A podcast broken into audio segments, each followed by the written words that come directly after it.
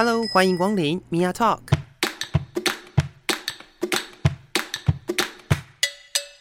每个人都是有趣的书，有着独一无二的故事。一杯咖啡的时间，与你分享生活点滴。Hello，各位亲爱的朋友，欢迎收听性别 Total Talk，我是 Mia。在今天的节目当中呢，我想要跟大家分享几则最近蛮夯、蛮有趣，而且讨论度也蛮高的新闻哦。为什么会想要做这一集节目呢？因为我发现，其实我身边的这个同温层哦，蛮厚的。然后呢，针对最近的这一些事件，可能跟幽默有关，可能跟歧视有关。可能跟一些我觉得平常生活当中我们会碰到的事情是有关系的。然后呢，这些事情到底，呃，我们应该要把它当成是有趣、呃，好玩、幽默来看待，还是其实呢，他们这些呃，可能言论或者是行为哦，本身就隐含了一些呃可怕的，也不能讲可怕的。而是隐含了某一些所谓的歧视，或者是我们讲到的一些呃性别刻板印象在里头，然后会造成呃某一些族群的不舒服呢？对，那今天就特别来讨论看看这样子的一个主题。当然，我会先从这个新闻事件开始介绍起。那介绍完了之后呢，就来聊聊我自己看到的一些言论跟我自己的想法。如果说各位听众朋友们对于呃我讨论的这些议题哦，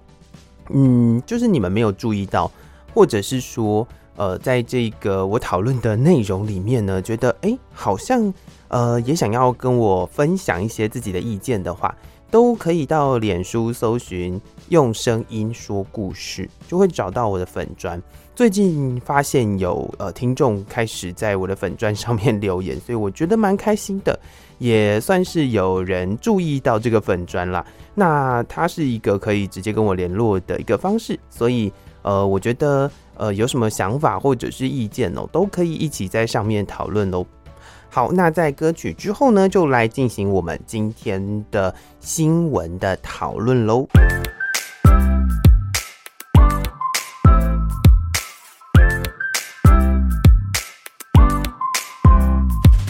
回到节目当中，我是米娅。今天呢，要来跟大家聊聊最近讨论度蛮高的一些新闻议题。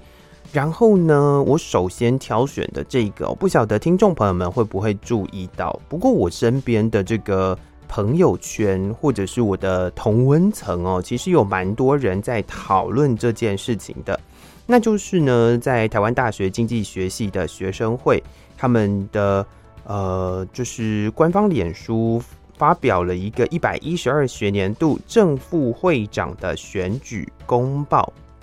那这是一个呃学生会嘛？学生会当然就是由学生自己组建的。然后呢，呃，我们也可以理解，就是台大呢算是在台湾这个高等教育当中就是非常前面的一个学校嘛。那台大经济系的这个学生会。他为什么会出现了这个讨论呢？原因就是因为呢，在这个其中一组的候选人的证件当中呢，有一些非常呃让大家觉得非常不合时宜、不合适的一些言论。那当然，我在这个地方就是附送一下这个言论哦。首先，它的内容是呃，非应届生禁止进入系学会。第二点是 LGBTQ 与狗不得在会中办哦，就是在他们的系学会的办公室打传说对决。第三点呢，就是移除监视器，减少呃在会办抽烟呃取缔的次数。第四点是原住民侨生、体育生入学的名额减少。第五名是 A 罩杯以下的女生国防必修两学分。第六个是。呃，鸡鸡十公分以下要上家政课。第七个是大四毕业母胎单身进行结扎手术。第八个和牛列为海底捞必点项目，未点者勒令退学。第九个是女生的微积分强制穿高中制服上课。第十个是住宿者大二第一志愿要选城中。十一是迎新宿营男女混住。十二是欠钱不还超过一个月剁手指，十三是三一的人强制退学，也就是呃不及格科目是三分之一的人。那十四呢是加设刷卡权限，BMI 二十以上禁止搭乘电梯。十五是舞会处男禁止报名，处女强制参加。十六是禁止系上的同学与职业军人交往。那这十六点呢，其实呃，在这个选举公报它发布的时候哦，它放在证件里面的这个。呃，内容其实是有提醒大家说，这两个人呢，在证件的部分其实有牵扯到一些有争议的言论，所以呢就不放在他们的证件里面。然后呢，呃，就把这些呃他们原本列进来的证件放在附录当中。如果大家有注意到这则新闻的话，其实呃，有的人可能会只是从呃部分的新闻媒体上面看到这样子的一个讯息。那我刚刚也把他们的所谓的十六条证件哦，都念给大家听了。所以，嗯，大家可以去思考一下，就是在一个所谓的第一学府，然后我们也可以理解成是在这一个呃教育体制里面金字塔顶端的人类哦，就是到底这些人呃他们受到的教育是什么？然后呃他们到底为什么会有这样子的一些言论或想法呢？这件事情其实有蛮多的讨论的，那呃，其中有一部分的人是认为就是性别教育的不足，像学校提出来的声明哦，其实很明确的就告诉大家说，哦，那这个是学校的疏失，学校学校应该要更重视这个性别教育，然后呢，也要呃更认真的去看待这样子的一个事情，但是我觉得呃，就是。这个是学校官方的道歉嘛？在学校官方道歉当中哦，其实有非常多的，嗯，怎么说呢？就是可能有一些权力的拉扯吧。就是在学校，他们必须要呃用学校的角度去让社会大众知道这些事情，然后也要让就是更多的人呃听到这个学校道歉的声音，对吧？但另外一方面呢，呃，这些人都已经是。在这个所谓的第一学府当中了，然后呢，甚至我们也可以理解成他们的教育资源其实是比较丰富的，也就是说，其实这些人呢受到的教育比呃其他的可能没有办法考进这样第一学府的人来的更为丰，就是应该说呃他们他们的资拥有的资源其实是更多的，也就是说，其实我们可以把他们理解成在呃学生的这一个。呃，生涯当中的金字塔顶端的的这个阶层哦，所以在这样子的一个状况下，大家会觉得这是一个性别教育，呃，性别平等教育或者是性别教育不足的问题吗？呃，有的时候我们会把这件事情把它归咎给可能没有教好。很多时候我们在看到这类的事情的时候，都会呃第一时间有这样子的想法嘛，对吧？但其实我觉得，我的认为，呃，我自己个人会觉得说，嗯，这个并不是性别教育的不足，反而是我认为哦，在这个性别教育相当充足的一个状况下，也就是说，在这样子的呃环境底下呢，这些人他们呃拥有了非常充分的呃教育之后，他们懂的东西很多。至少他们会在他们的证件当中写到 LGBTQ，对不对？也就是很多人甚至不知道 LGBTQ 是什么意思，但他们知道，也就是说他们其实是有受过这样子的训练的，他们其实是知道这些事情呢，呃，就是被讲出来是会造成某一些的声浪或影响的，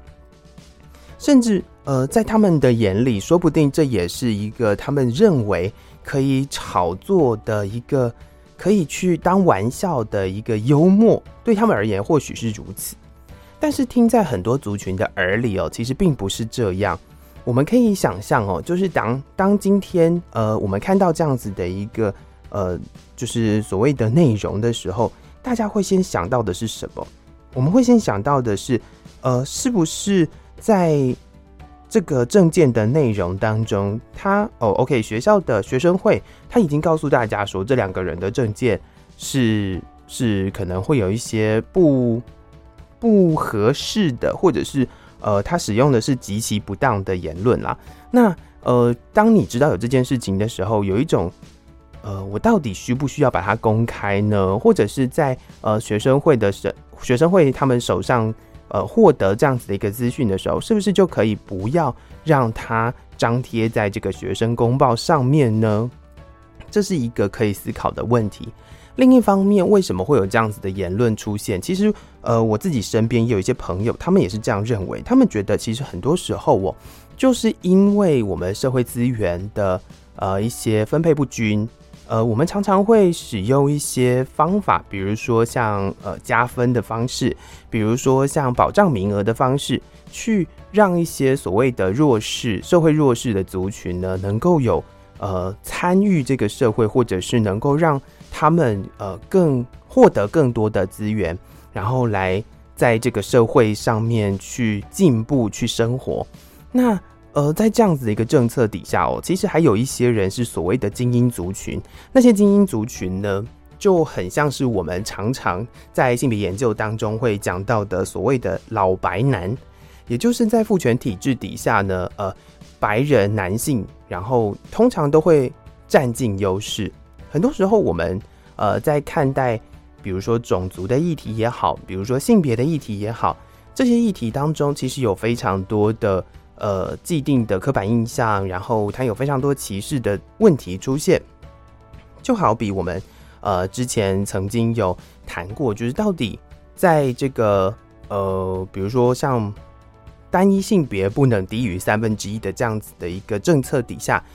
呃，要保障就是一定要有至少三分之一的女性。我们那个时候应该是说，在这样子的一个政策，他那个时候的规划是至少要有三分之一的女性可以呃保障进入某一些场域，能够为自己的族群发声嘛。那呃，在这样子的一个状况之下呢，是不是会有一些的所谓精英族群的人会认为，哎，这是我的权利被剥夺了？这个是一种相对剥夺感的问题，也就是说呢，他们会认为，第一个，他们会用他们自己的方式去去批评这样子的一个制度，去呃认为呃跟我不一样的人哦，其实就是所谓的次等的人。例如说，在呃这个他们的政见内容里面也有提到说，比如说 LGBTQ 与狗不得在会中办打传说对决好了，那这个就牵扯到，其实在，呃一段时间之前哦，也有餐厅曾经在他们的门口贴了呃同志与狗不得进入用餐。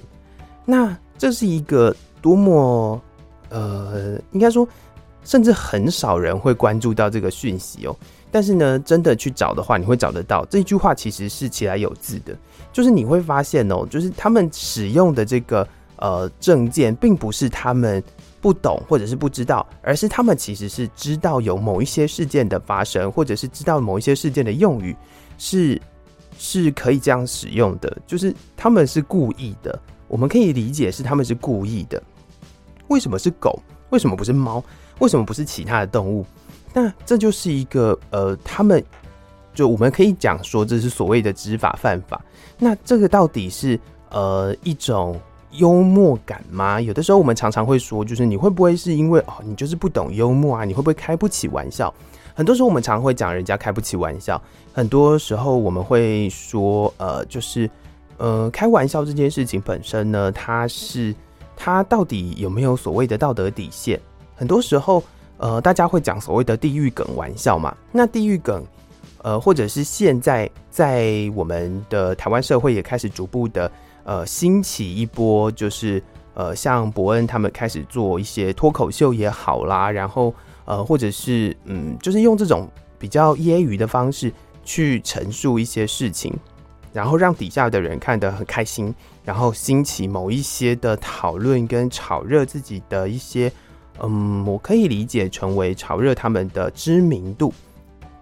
那透过这样子的一个讨论，OK，大家可以从这些呃仇恨的言论当中哦，感觉到他们是试图想要引起大家的关注。对，那如果要引起大家的关注，其实就回到呃，有一部分的心理学家会认为说，有的人呢，其实是对于自己的归属感是有害怕的，就是你会怕呃，大家不讨论我，我是不是就会从这个人群当中消失？所以他试图要做出一些呃很出格的事情，然后来造成大家的讨论，这样他就会让自己觉得好像我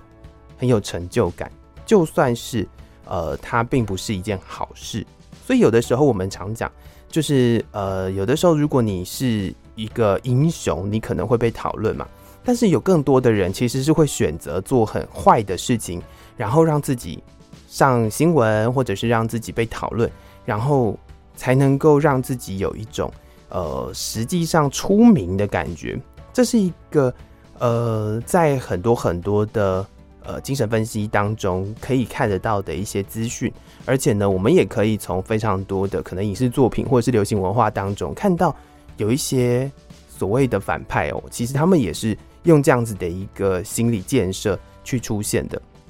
所以我第一个想到的，呃，我在看到这个新闻之后，我第一个想到的会是他们到底呃是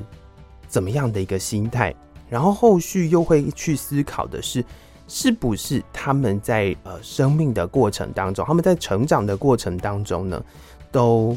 呃类似被关在象牙塔里面，或者是呃有可能是他没有办法去接触其他不同的族群的朋友，以至于呢他需要呃透过比如说呃考好成绩也好啦，比如说呃透过被讨论也好，来获得自己的一个呃存在感。这其实是我第一个思考到的问题。好，聊到这个地方，我们继续来听个音乐，休息一下。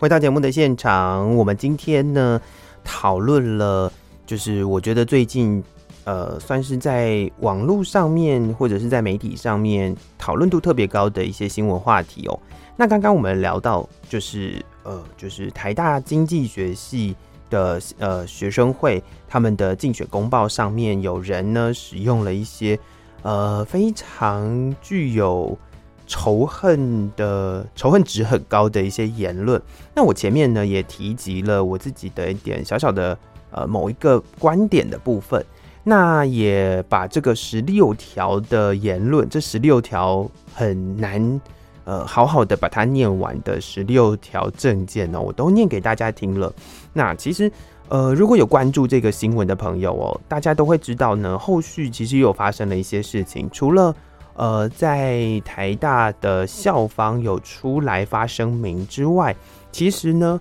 呃，在网络上还有就是所谓的经济系的校友们哦，台大经济学系校友们，他们也发出声明说，就是把这两个学生呢，呃。就是记下来了，这样子，就是他们会呃联动他们在可能业界的一些人，就有点像是所谓的经济制裁的这个概念，然后呃去提醒这些人他们做的行为是不对的。好，那呃如果要看回来，就是以就是非官方的状态，或者是说呃我们实际上在。看待一个呃可能性别的议题的时候，我们应该要怎么样去讨论这件事情？我身边有一个朋友，我们之前在节目当中也有邀请过的梅子哦，他就为了这个事情呢，他呃讲了一些他的观点。我觉得他谈得蛮不错的，就是他认为哦，很多时候呃这些胡闹的人呢，他们会觉得族群友善只是一种政治正确的选择题。所以他们觉得自己有拒绝族群友善的选择，而且他们认为他们自己有歧视的自由。这件事情呢，呃，我觉得可以 echo 到，呃，朱家安就是在谈哲学这一方面蛮多的一个朱家安哦，他也提到了，就是言论自由到底是不是全然的自由？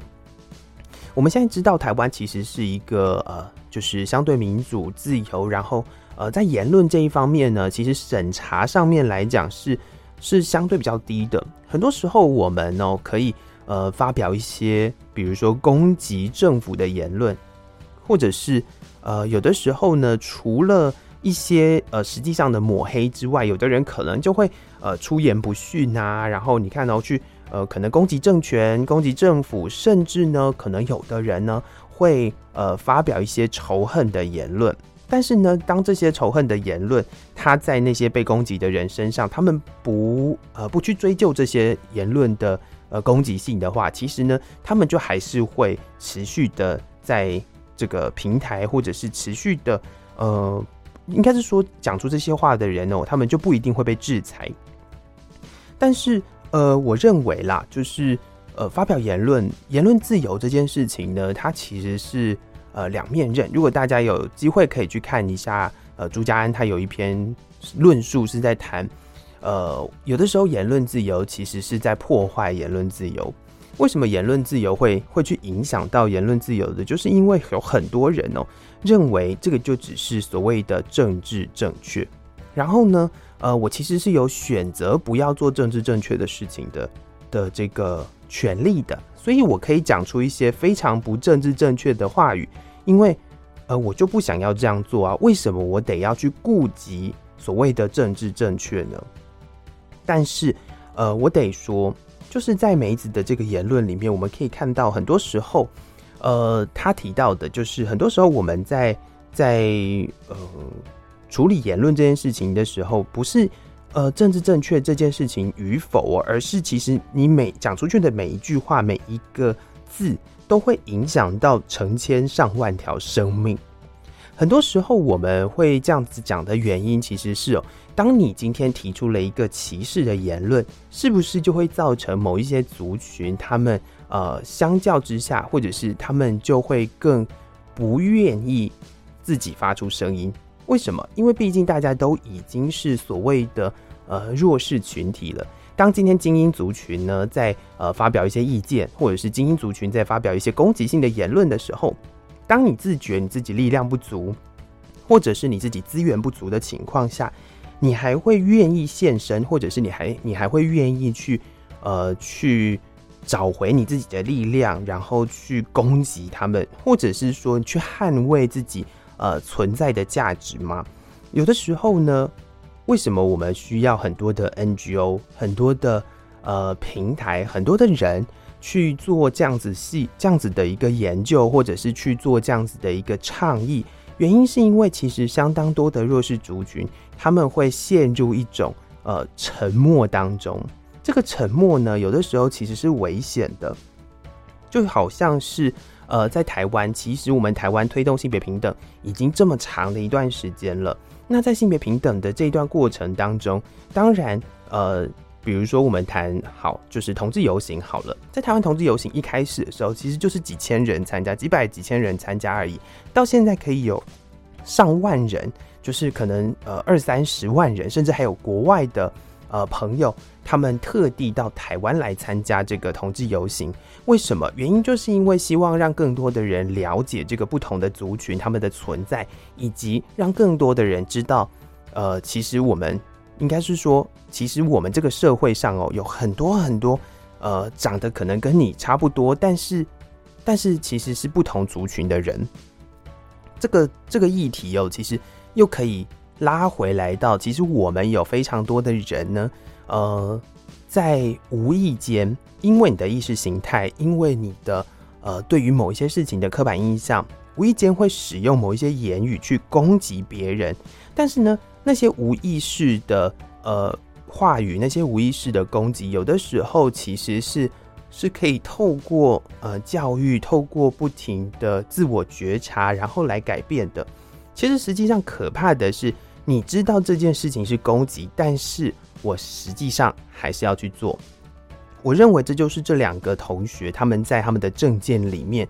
呃，很清楚明了的做的事情哦。所以我觉得这是一个蛮可怕的事，也就是让大家知道说，如果呃在大家的生活当中，你碰到一些人，他可能无意间讲出一些言论，你觉得很冒犯的话，那可以去跟他沟通的。但是这些人可能，比如说，就像台大经济系的这些同学，他们可能是实际上知道这些言论是非常具有攻击性的，而且他们呃是故意要做这件事情的。然后呢，呃，有的时候就会造成其实有更多的人受到伤害，不见得是呃，可能应该说不见得是大家现在可能看到在在呃社会上，在这些社会运动上面跟大家冲撞的这些人，而是可能是隐藏在一般人的就是人群当中的这些人，他们更不愿意呃为了自己的权益，或者是呃他们可能会因此而受到一些伤害，然后这些伤害其实是我们平常呃很难去察觉的，对，所以。为什么不是政治正确这件事情重要，而是政治正确这件事情所带来的呃需要，应该是说需要政治正确的理由其实是如此，而不是我们现在为了要政治正确，所以要怎么做，而是我们为什么需要政治正确？那这个也就是我觉得很适合分享给听众朋友的一个观点。这个就是我认为在呃我们社会当中哦，很多时候大家都会觉得说，呃会不会是部分的人很玻璃心，你没有办法开得起玩笑啊？但回过头来，其实幽默到底是什么？我自己曾经哦访谈过，呃有在讲脱口秀的脱口秀的演员这样子，那他其实呢，他是一个呃可能身形比较。胖的一个人，那他会透过脱口秀的方式来嘲讽自己。有的时候，幽默是用自己的身份来开玩笑，这叫做幽默，而不是去攻击别人。就回到我刚刚在上一段节目里面有提到哦，有的时候呢，呃，我们会习惯性的去用一些语言攻击别人，可能是因为你自己觉得，呃，我好像需要透过这样子的一个方式才。能够彰显我自己的力量，或者是才能够凸显我自己的一个存在感。那这个状况如果出现的时候，其实它需要的是一个自觉，跟需要的是一个觉察啦。就是你需要觉察自己有这样子的一个现象，然后慢慢的去改变。那如果你身边有一个好朋友，他常常用这样子的方式在面对别人的时候，其实这也是危险的。为什么呢？因为当你自己趋于弱势的时候，当你今天呃在某一个角度进入了这个会被别人攻击的这个族群当中的时候，当有别人用用你类似的方式在攻击你的时候，其实你会很难继续活下去，甚至有的时候你的。呃，整个精神或者是你整个人的存在价值就会因此而崩塌哦。所以我觉得很重要的一件事情是，呃，有的时候呢，我认为讲道理是重要的，就是你需要去呃说服别人，而不是使用一些我觉得呃实际上会去攻击到别人的一些仇恨言论，然后来激起讨论。这是一个我觉得不健康的做法，也是这个社会不需要的一个做法。但是回过头来来谈，就是幽默这件事情，或者是来谈开玩笑这件事情，很多时候，呃，一些歧视或者是攻击，都是透过开玩笑然后来进行的。如果大家呃可以理解的话。其实大家可以想象，在职场上面会不会碰到一些言论，会不会碰到一些玩笑哦，是去攻击别人的，比如说身材，比如说呃，比如说可能攻击一个别一个人的气质。好了，讲最常出现的，比如说有的人会把一些呃身材比较胖的人，然后就给他取一个外号叫小胖，然后呢，整个办公室的人就叫他小胖。但是你有没有想过，那个被叫小胖的人心里面的感受？当他自己如果呃自己觉得哎、就是哎、我是某某某，然后大家可以叫我小胖的时候，跟你因为你的身材被别人叫小胖，其实是完全不一样的一个状态哦。那甚至有的人可能好，这个是身材的一些歧视，身材的一些呃调侃跟开玩笑嘛。那有的人会觉得哎、你是不是开不起玩笑啊？只是开个玩笑嘛，讲一下你就在生气。但回过头，你自己能不能承受别人这样开你玩笑呢？这也是一个我们可以回头去思考的一件事情。那除了外形之外，当然还会有一些呃，像是可能气质相关的一些玩笑。例如，呃，有的人可能他的气质上面比较阴柔，他是一个男性，然后他在气质上面比较阴柔，常常就会有人就会叫他某某姐。对不对？就是有的时候呢，呃，办公室就会就会习惯的用这样子的一个方式去调侃别人，去开别人玩笑。大家思考一下，这是一个合理的事情吗？大家思考一下，这是一个呃，你认为亲密而且是玩笑的一件事，它实际上有达到玩笑的效果吗？还是只是为了要让你巩固你自己的呃某一些特质呢？例如，你可能是一个身身材不错的人，或者是你可能是一个呃相对阳刚的人，对，或许是你想要巩固你自己的存在价值。那当有一个人比你更好的时候，他用这种方式来取笑你的时候，你会不会有呃所谓的存在危机呢？好，聊到这个地方，继续休息一下，收听一首歌曲。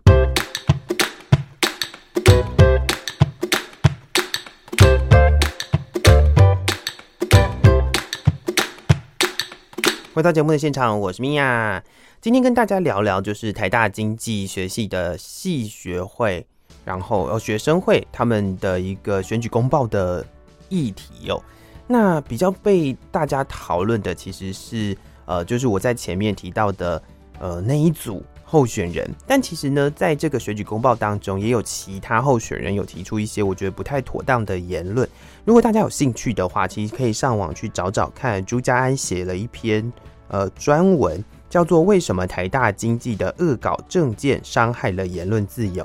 那这是一篇我觉得呃做了蛮不错的一篇论述啦。我之前也有看过朱家安在讨论这个所谓的政治正确到底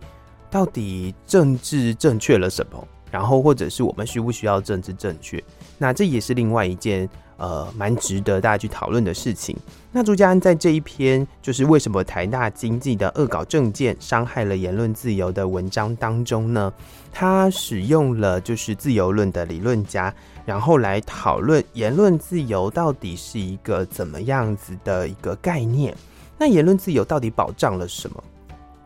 言论自由其实它是有一个很严谨的概念的，在这个理论家叫做米尔。他的呃论自由当中哦，就是朱家安他所摘录的，就是他认为，呃，这个言论自由呢，需要有怀疑的精神，要面对挑战，要避免教条。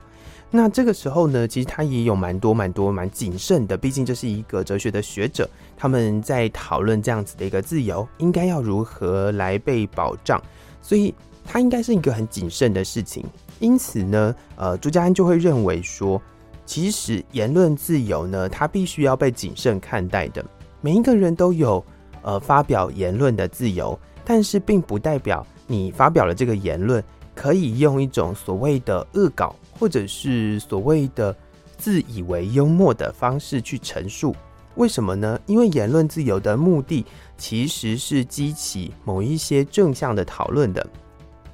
当我们保障了言论自由之后，其实，在呃，比如说对于政府的政策也好，比如说对于某一些呃族群的意见也好，比如说对于某一些事情的意见也好，是可以很认真的来发表自己的论述，然后来讨论，激发一些社会的讨论，进而达到呃某一些我们讲的进步。好了，但这个就是实际上言论自由应该要保障的地方，同时呢，也是言论自由在呃。很深沉、很核心的一个部分，在被保护的一个价值所在。为什么？因为有很多的地方呢，它是没有言论自由的。你没有言论自由的原因是什么？因为你不能批评政府嘛。你不能批评政府，你不能骂政府的状况下，你也不能骂政策的状况之下，因为你在骂呃，比如说好，你对于政策提出一些反对的意见，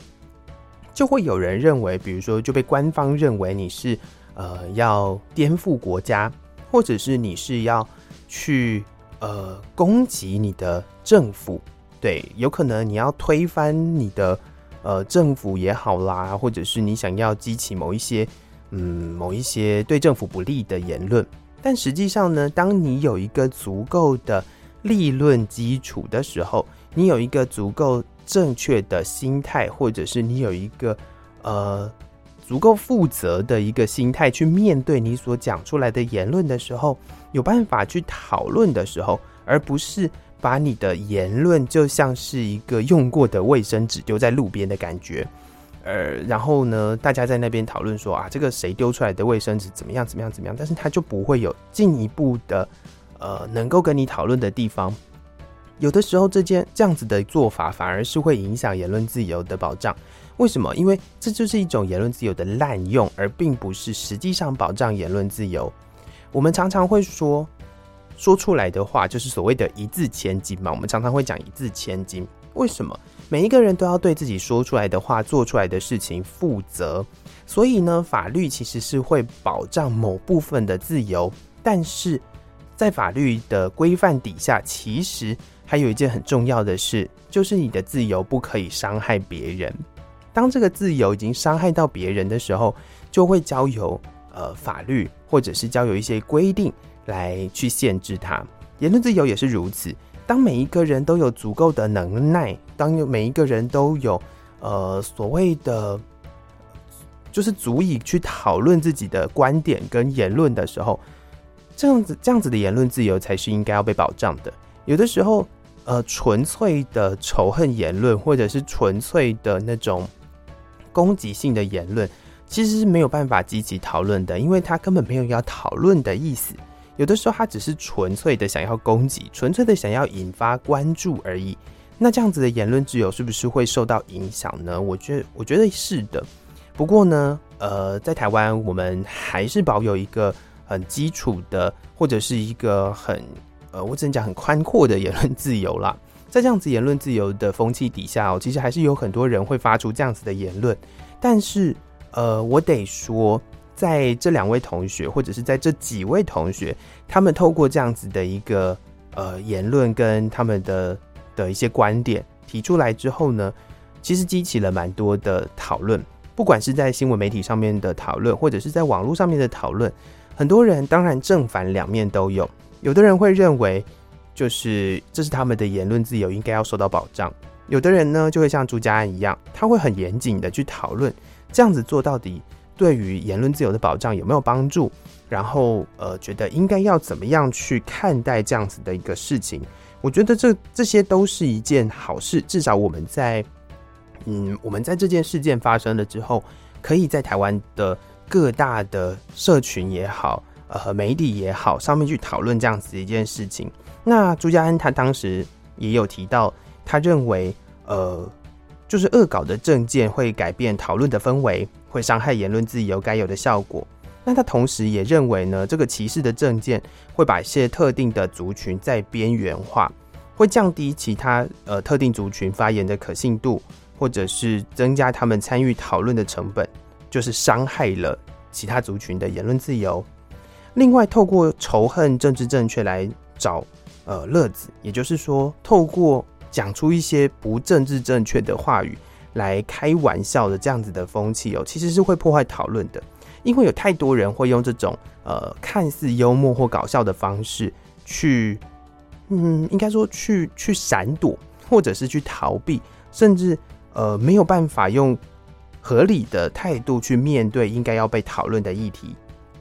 但是我最后我觉得他提到一个蛮重要的一件事情，就是，呃，这些仇恨其实很多时候都是受到我们所谓的呃功利主义的一些嗯影响啦。就是因为学生呢都把，